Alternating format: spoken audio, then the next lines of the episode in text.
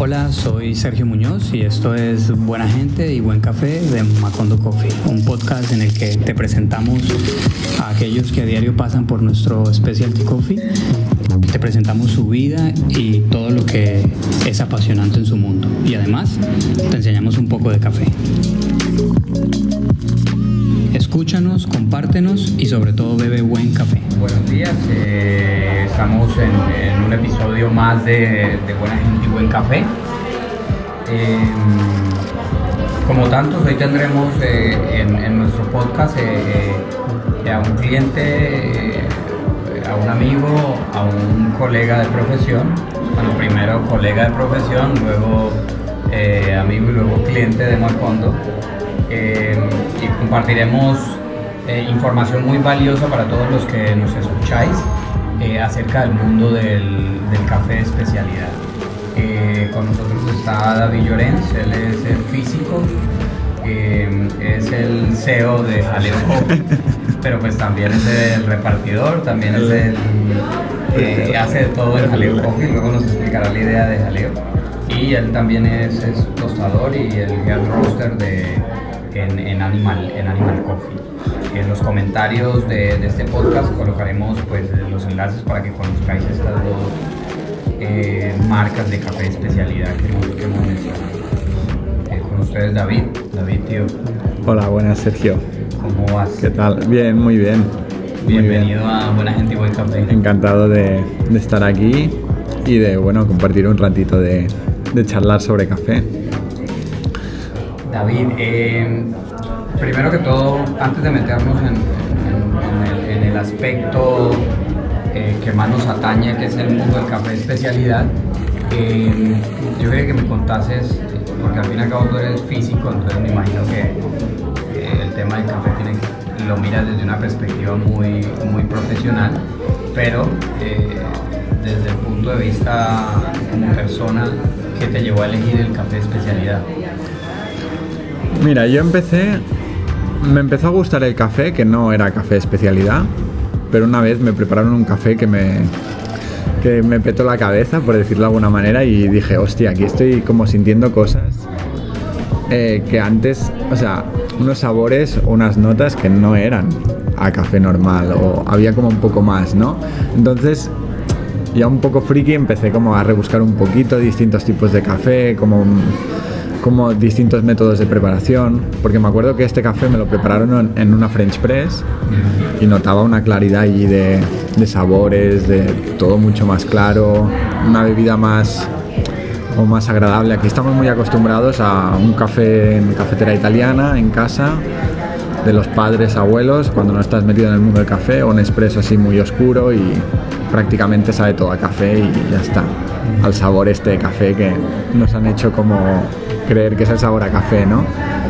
Y poco a poco, pues, está, bueno, sobre todo en Barcelona empezó un poco el boom del café especialidad, me pilló por medio, descubrí el café especialidad por suerte y ya para adentro. Y, entonces em, se metió la parte física.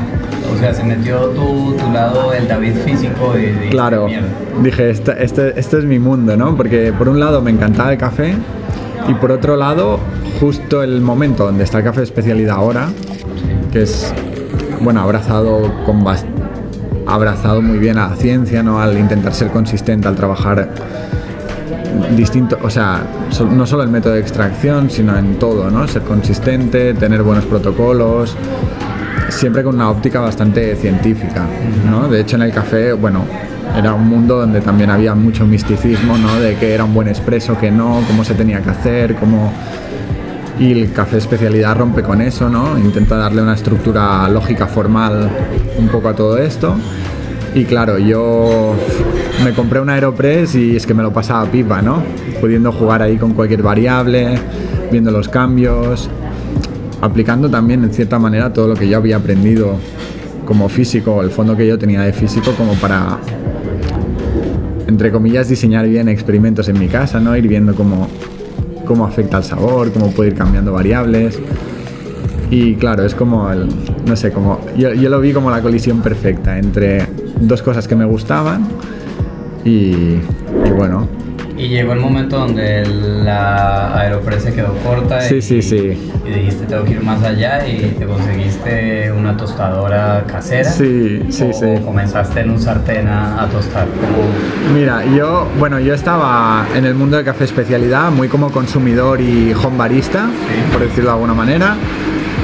Sí que preparaba y consumía muchísimos cafés distintos y estaba súper metido. Y hubo un día, bueno, que conocí a un chico que se llama José, que trabajaba de tostador en Esperanza Café. Vale. Y bueno, me enseñó un poco todo el proceso de tueste y entonces ya ahí me, me petó la cabeza. Porque dije, ahora sí que... ahora- aquí sí que hay física ahora. Y, y bueno, me pareció súper interesante, me enganchó desde el primer momento el, el- el- el todo, ¿no? Todo el proceso de tueste, cómo desde el grano verde al grano tostado, cómo podías alterar tanto el sabor de un café, cómo podías jugar con perfiles distintos, cómo cada variable afectaba al proceso y cómo tenías que planificar bastante bien el cómo tú aplicas calor, el cómo, cómo trabaja la máquina, entre baches ser consistente, gestionar ese calor, gestionar el aire. Así que bueno, fue un- como un mundillo que me enganchó de pleno y, y cuando tuve algo de dinero y algo de tiempo dije, ahora esta es la mía y me compré una tostadora para casa. Y empecé a lo grande. Compré una tostadora bastante cara porque estaba convencido que quería ir ya a experimentar desde el minuto uno muy en serio.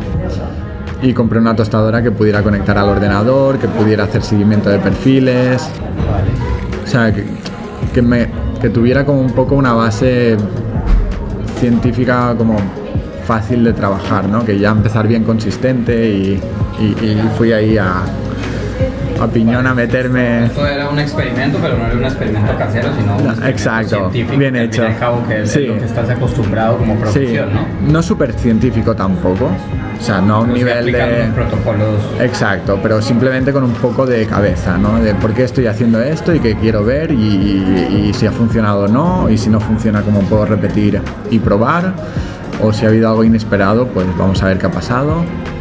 Y entonces y bueno. ahí nació Jaleo. Ahí nació jaleo. Esto fue en el confinamiento. Era un que jaleo lo que Era estaba. un jaleo total, exacto. Se llama así porque ponía mi casa perdidísima.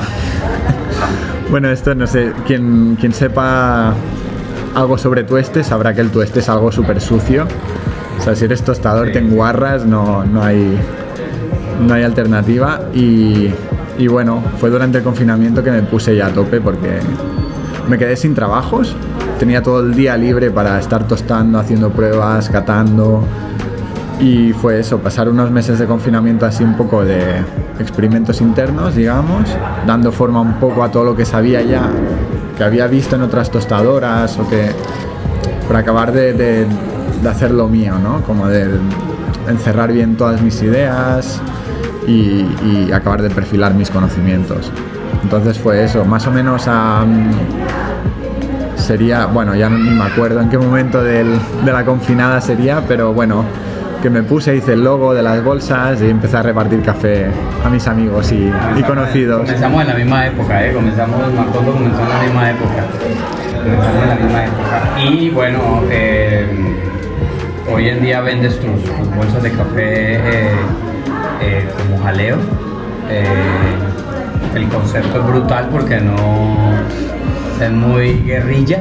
Es muy guerrilla, es muy Jaleo es, es, es- es como- es una marca de café muy guerrilla, o sea, que, que tampoco quiere ser...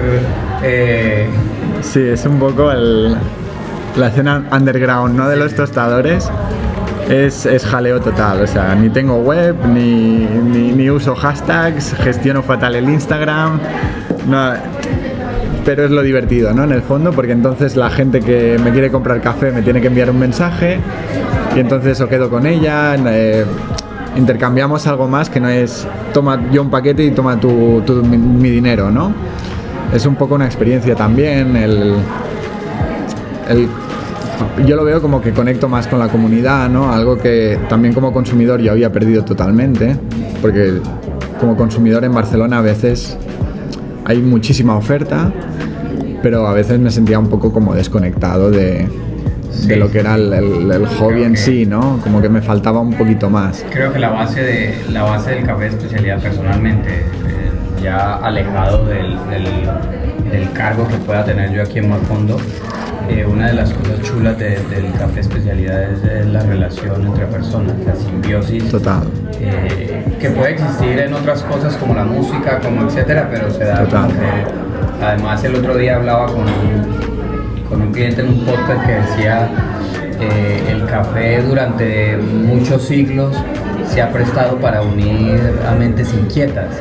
Y él me hacía una acotación de, de- procesos en, Italia, en Florencia, en, en París, cuando se sentaban en cafeterías artistas, eh, hablar de pintores, de actores, y se generaron unas simbiosis y pienso que el, que el café se presta para eso, para y cuando además cuando es bueno, pues da la posibilidad de hacer lo que estamos haciendo. Sí, Ahora mismo exacto. nosotros estamos hablando de café. Total. eh, terminamos grabando un podcast y se ha generado una relación fruto. de- Exacto. eh, y además, a mí me parece muy curioso porque David viene a, a Macondo a vender su café.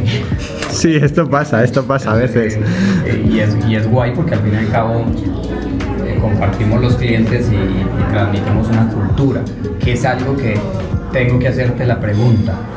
Eh, y ahí, como yo digo en el podcast, eh, me pueden apedrear los puritanos del café, pero pienso que en el café especialidad tenemos eh, de cierta manera que dejar la rivalidad para que la comunidad crezca, porque eh, hay unos entornos en el café especialidad donde yo creo que ahora no tanto, pero unos años atrás cuando comenzó toda la ola era como que eh, yo soy una cafetería de especialidad, tú eres una cafetería de especialidad, entonces competimos, o yo soy tostador y tú eres tostador, entonces eh, como una competencia en vez de, en vez de tío, juntémonos para que mucha más gente de a pie conozca el café especialidad, dejen de consumir la basura del café comercial crezcamos todos, ¿sí me hago entender? Que pienso que es la simbiosis lo que hace es que crezcamos, porque, porque al fin y al cabo, eh, por más que tú y yo sepamos de café de especialidad, tú desde un punto de vista científico, yo desde un punto de vista de negocio,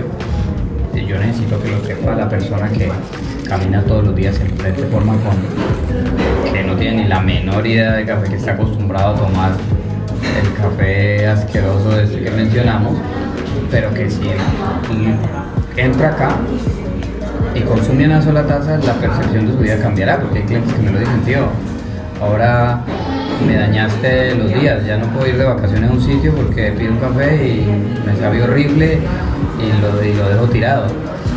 ¿Sí hago entender? Total. Y bueno, lo que decías de la competencia, que es que, bueno, es absurdo pensar que, que dentro del café de especialidad, bueno, al menos en el contexto donde estamos ahora tú y yo, por ejemplo, es que es absurdo como competir, ¿no? Uno contra el otro, porque al final, para empezar, si estamos en esto es porque nos mueve la pasión, en cierta manera. O sea, cualquier persona que trabaje con cafés especiales sabe que hay trabajos mucho más fáciles para ganar el mismo dinero, ¿no? Como para ensuciarte menos y, y, y pasarlas menos putas, ¿no? O sea, que al final lo que nos une es la pasión, ¿no? Por esto y, bueno, o pasión o un poquito de hobby también. Y que al final, un poco entre comillas, el, el enemigo es otro, ¿no? Que es un poco la idea de, bueno, de un café que, que, que- no va a ser disfrutado, ¿no? Simplemente se va a tomar y ya está. concepto ese que das, el enemigo es otro. Sí, sí, sí. Tienes toda la razón, tío. El enemigo Sí, no es la otra cafetería especialidad o el otro tostador. El enemigo es eh, eh, eso que hacen eh, esas malas costumbres. Sí, total. Yo de hecho, mira, como experiencia personal, hace nada, unos meses, compré un café con otro microtostador, que es Rafa de Ocam Coffee, que es también un pequeño tostador como yo, tiene una bullet y compramos un café juntos e incluso lo, lo lanzamos juntos. Cada uno con su packaging, explicábamos un poquito el, qué tipo de café era y cada uno hizo su perfil de tueste y pero 100% abierto, 100% transparente y la comunidad lo como que le encantó la idea, lo recibieron súper bien, les pareció algo y es algo completamente normal, o sea, no es nada del otro mundo lo que estemos haciendo. Simplemente incluso aportamos un poquito más en el sentido de, ostras, a lo mejor un consumidor puede probar las los mismos granos Claro. con una interpretación distinta. Sí, sí, hasta, hasta desde el punto de vista comercial, porque al fin y al cabo aquel que me compraba una bolsa, ahora me está Claro. comprando dos bolsas y, y, es- y está ganando otro- otra persona. Sí. Y están- y esa persona que consumía un número de kilos o un número de gramos al, al mes, ahora está consumiendo eh, Sí. el simple hecho de tener dos opciones en casa para elegir. ¿Sí me hago entender? Si Total. lo vamos a ver desde el punto de vista Sí, comercial. pero bueno, que no es, no sé, que no lo veo como, como competición. ¿no? Al final esto si uno crece, crecen todos. O sea, porque el- al final el consumidor de cafés así más especiales le gusta ir cambiando de café, le gusta ir probando cosas nuevas. Hay gente que se especializa más en unas cosas, otras en otras. Sí, o sea, al final la gente quiere probar cosas, es como cualquier mundo, ¿no? Vino, cervezas, mm, lo que sea. Sí. Está bien, ¿no? En la diversidad. Ahí, ahí, Está la- es la manera- riqueza. Es la manera como podemos hacer crecer eh, eh, ese, esa, esa área. Es la manera como podemos hacer crecer, que la gente eh, consuma. Sí, de hecho esto, esto es una cosa que a mí me gusta mucho, el, los mundillos estos de cafés especiales y tal, y estas cafeterías así independientes, y es que realmente respetan mucho como la individualidad de cada proyecto. O sea, es, puedes ir a cafeterías completamente distintas y todas se estructuran en torno al café, vas a consumir un poco lo que es el, mismo producto final en taza, pero todo el- el cómo todo se orquestra alrededor de eso es como una interpretación distinta siempre. Y es algo como que enriquece muchísimo la experiencia. Porque, o sea, sería mucho más aburridísimo si hubiera una cadena con el mismo estilo, te dijera que tiene cafés especiales, pero vayas donde vayas te encuentras con lo mismo. Eso para mí sería asesinar completamente, ¿no? Sí, un poco claro, la, tiene que haber una... sí, sí. la idea.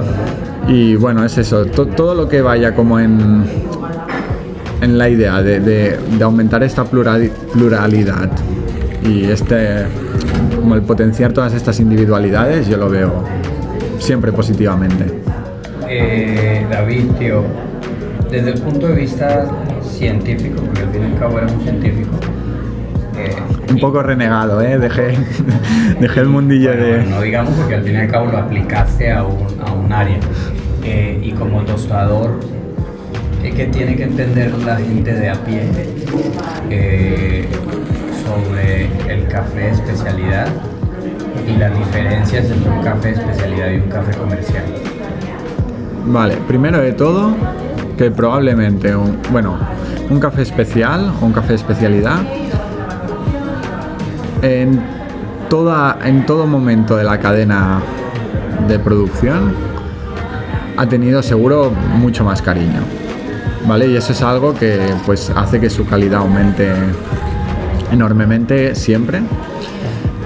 Y, y, ya estás pagando por un producto distinto, ¿no? Algo que ha sido ya monitorizado de una manera distinta, o sea, es un producto completamente distinto, diseñado distinto y pensado para que, se, para que sea distinto. Entonces, bueno, es una cadena larga donde interviene pues mucha gente a distintos niveles y al final como que cada persona involucrada o todas las manos que pasa antes de ese café, cuando todos lo- los trocitos de la cadena se hacen de manera perfecta, sale algo tremendo. Entonces, entender primero de todo es eso, ¿no? Que es un producto completamente distinto para crear experiencias completamente distintas, incluso también para expresarse de maneras distintas a lo convencional. Yo lo veo como incluso a veces un poco artístico también, el, como el productor, porque es muy importante la calidad del verde que vamos a utilizar, la calidad de la materia prima al final. El café especialidad es como una como un reconocimiento a, la materia prima excelente. Pues entender que va a haber una, una interpretación distinta, unas ideas distintas, unos motivos distintos para hacer ciertos procesos, sea en la producción, sea después en el tostado y sea incluso en la preparación, y que bueno, que, les invitamos a la gente que no ha probado un café especialidad a intentar pues probar esta experiencia y, ver si conecta o no con este mundo. Porque al final, al final yo veo que a lo mejor el café especialidad no es para todo el mundo, pero bueno, hay mucha gente que a lo mejor le podría gustar. Hombre, yo, yo soy de los que pienso, eh, discrepo un poco contigo en eso, porque yo soy de los que pienso que el, mundo viene en una ola de, consumir mejores cosas. Pasamos una época, la, la sociedad mundial pasó una época en que era consumismo, consumismo, consumismo, eh, eh, abaratar costos, abaratar costos y nos tiramos la calidad de por medio y, llegamos a un punto donde nos dimos cuenta que estábamos poniendo eh, por en medio de todo ese proceso nuestra propia salud y eh, la salud del ecosistema. ¿Sí me hago entender? Sí. Y ya venimos en una ola de que primero que todo tenemos que cuidar nuestro ecosistema porque al fin y al cabo de él vivimos y en segundo lugar pues nuestra salud también porque la calidad de vida eh, tiene que ir a más. Entonces por esa parte discrepo con lo que tú dices. El, el café de especialidad no deja de ser otra cosa que lo mismo que venimos haciendo con cualquier otro alimento. ¿Sí me hago entender? Sí. Yo ya voy a tal lugar a elegir este tipo de alimentos. Yo hace nada, con ayuda de unos, de unos clientes que, que tenemos acá, que tienen un canal de YouTube que se llama La Tanina, eh, he sembrado en la terraza de mi casa un huerto urbano, tengo dos o tres cosas porque mi bebé recién nacido arranca ahora la, la alimentación complementaria y yo no le quiero ir a meter un fruto de un supermercado como primer alimento porque yo quiero que él se alimente de algo orgánico, ¿sí me hago entender? Entonces, Sí. el café de especialidad no deja de ser, porque además porque eso lo sembré yo, elegí la tierra yo y sé que el proceso es totalmente eh, lo más orgánico posible lo más natural posible y no tiene químicos y no le hemos metido y, y- y no arranco el tomate aun cuando no esté y he vigilado que las plagas no tales. Entonces el café de especialidad pienso que no deja de ser eso. ¿Sí me entender? Sí, yo, yo lo que me refería es que, por ejemplo, con la pasión que nosotros vivimos, el café de especialidad, por ejemplo, a lo mejor no todo el mundo va a conectar así, pero a lo mejor esa persona conecta así con la cerveza o le gusta hacer pan y, conecta más con ese mundo. Sí que es cierto eso, ¿eh? que todos estamos tendiendo un poco a, bueno, a revalorizar un poco todo, sobre todo por lo que tú dices, ¿no? Hay que cuidar un poco el ecosistema al final. Gracias. El, el vivir un poquito más sostenible, ¿no? Alrededor de, bueno, de, de nuestras vidas, que nos, en- que nos rodea y que todo sea un poquito coherente. En ese caso sí que le veo coherencia un poco a... Claro, por eso, por eso, Integrar. yo, por eso yo construyo un concepto como el de Macondo, porque al fin y al cabo no es que no me interese la gente que le guste el café de especialidad y sea apasionada, sino que me interesa que la gente de a pie, que camina por la calle y que tiene la costumbre de todos los días tomarse un café, se meta algo bueno al organismo. Total. ¿Sí me hago entender? Sí. Y, y sea consciente de que, ostras, estoy ayudando a mi organismo con esta taza de café y no le estoy perjudicando, porque además un café de especialidad en, un- en un organismo humano tiene, unas, tiene unos beneficios, a diferencia de un café comercial, ¿o no? Sí, y bueno, solo la, entre comillas, la ventaja de poderlo tomar muy a gusto sin tener que añadir azúcares y bueno, un poco la- romper con la cultura esta, ¿no? De, de- de un café, pues tropecientos mil sobres de azúcar y ahí es para mí donde empieza un poco ya el, el cambio más importante en la salud, ¿no? Claro, claro, igual también Y- el, el otro tema, al fin y al cabo es un alimento. Sí, Eh, el café no deja de ser otra cosa que un alimento. Y si yo lo veo desde el punto de vista de eso, pues la persona que va a tomarse el café todos los días puede o alimentarse o meterse basura en el organismo, porque hay cafés que terminan siendo no una bebida ni un alimento, sino una, una basura que le metes en el cuerpo y que te genera acidez, que te genera...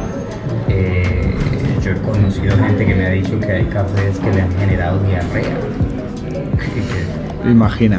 ¿Cómo será el, el tipo de café? ¿Cómo será el proceso de tueste que ha tenido para que tu organismo automáticamente lo rechace? ¿Sí ¿Me hago entender? Sí. tú que eres del físico, entonces, ¿cuál será el proceso de...? No sé exactamente, o sea, qué es lo que hace que te siente tan mal, ¿no? Un café...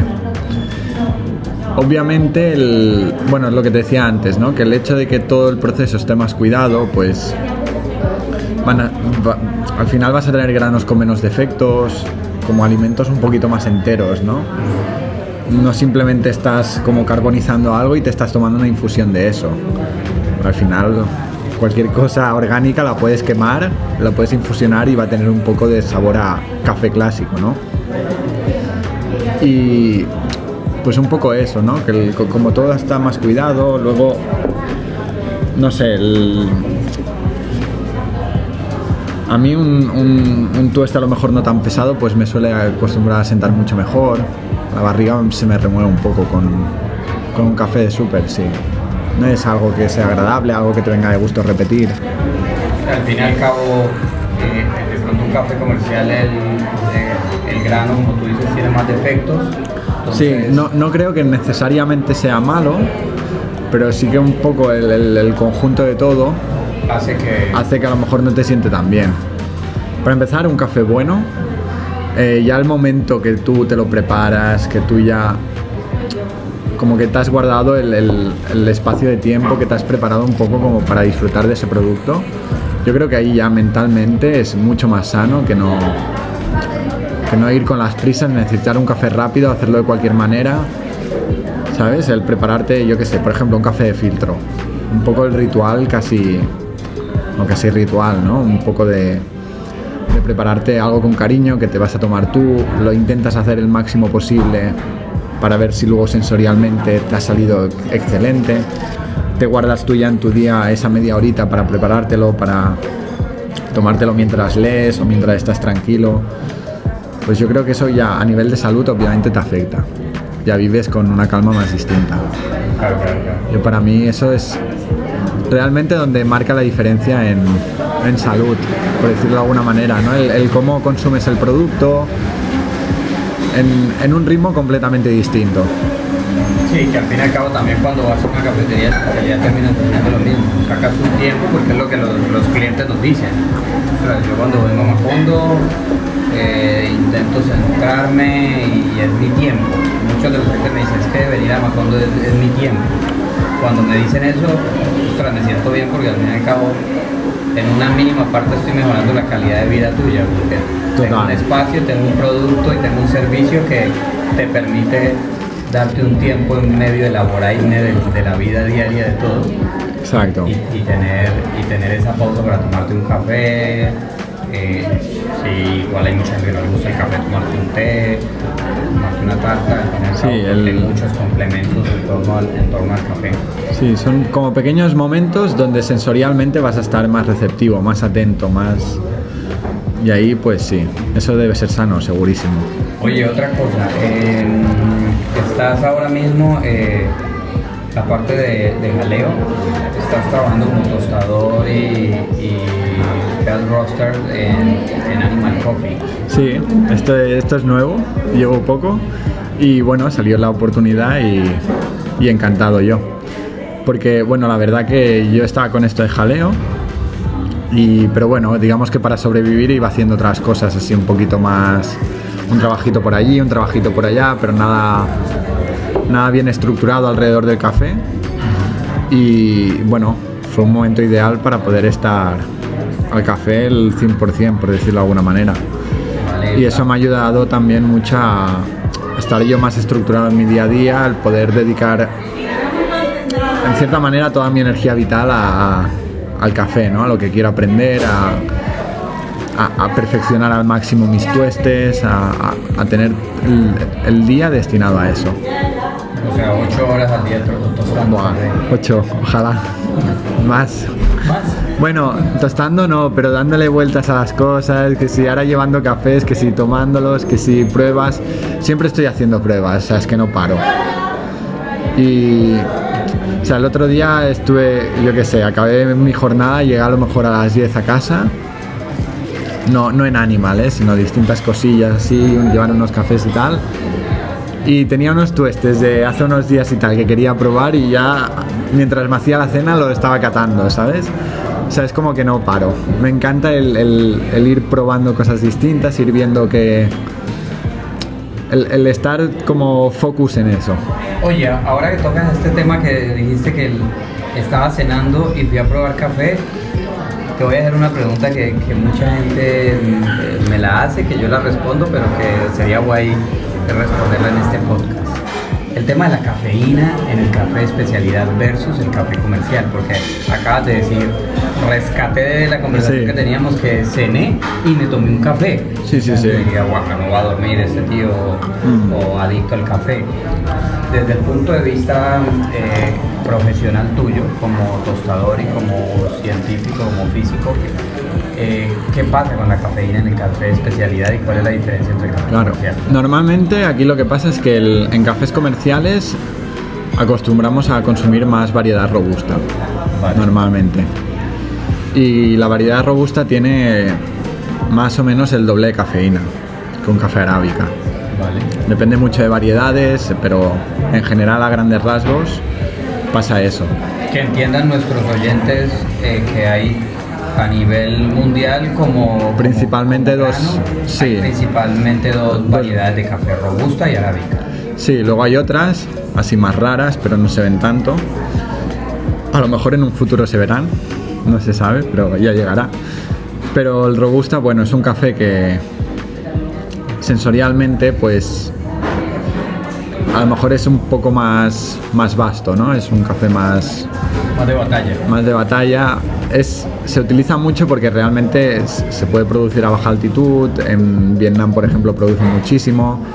En, en el expreso comercial pues crea mucha crema, da estos sabores robustos en boca que como que hace que todo encaje, ¿no? Con el sabor... La, produ- la producción es mucho más económica, ¿no? Y se puede Sí, hacer más en bueno, no, sí, no sé realmente si se gana más dinero con una cosa o con la otra, pero es cierto que bueno, es más fácil encontrarlo en, en- en cafés de, comerciales, ¿no? Y es un café Y eso- que también no se ve afectado por las inclemencias del...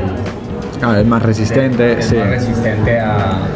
Sí, y claro, a- si tú te tomas un espresso con robusta eh, antes de ir a dormir o, o por la tarde a altas horas, a lo mejor sí que te afecta más que no un café más suave, ¿no?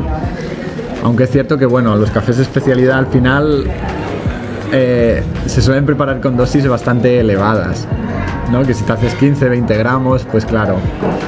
Pero bueno, al final a mí me afecta mucho más que el si voy a dormir o no, el si mentalmente ya estoy tranquilo o no, el, o sea, si estoy tranquilo me puedo tomar un café y puedo dormir tranquilamente. Igual, el, el- el proceso de tueste también interfiere en, en explotar eh, la cafeína, ¿no? Más a más sí está Sí, el proceso de bueno, tueste.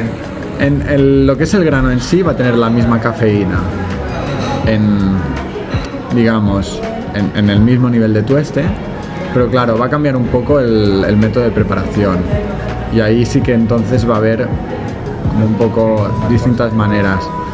Pero bueno, yo para mí hay muchas variables. En decir por el tueste, porque por ejemplo el tueste ligero normalmente te lo vas a hacer con, con una dosis más grande, te harás un filtro, yo qué sé.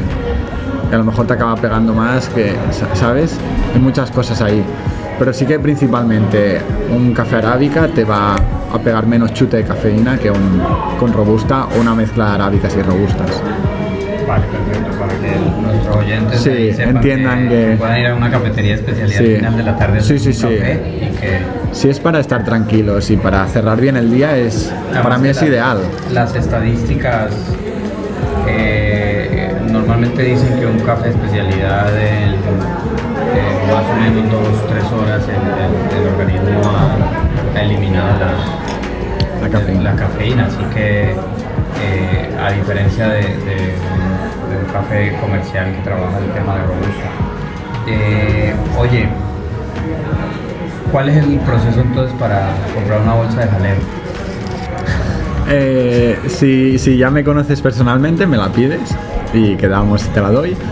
Y si no me conoces, por ejemplo por Instagram mismo, eh, puedes abrirme un mensaje, oye, que soy tal y quiero una bolsa.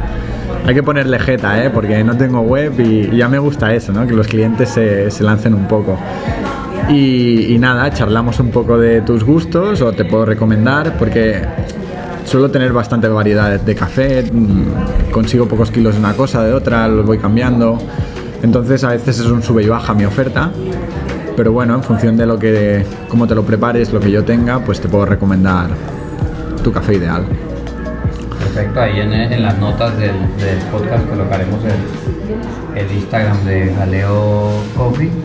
Eh, David, eh, gracias tío por, primero que todo por, eh, por venir a Macondo porque sé que vives lejísimos de, de Vilafranca. Bueno, bueno, Vilafranca es mi segunda, mi segunda casa. pero y, y, por elegirlo y tomarte un expreso, un doble shot cada, cada que puedes acá.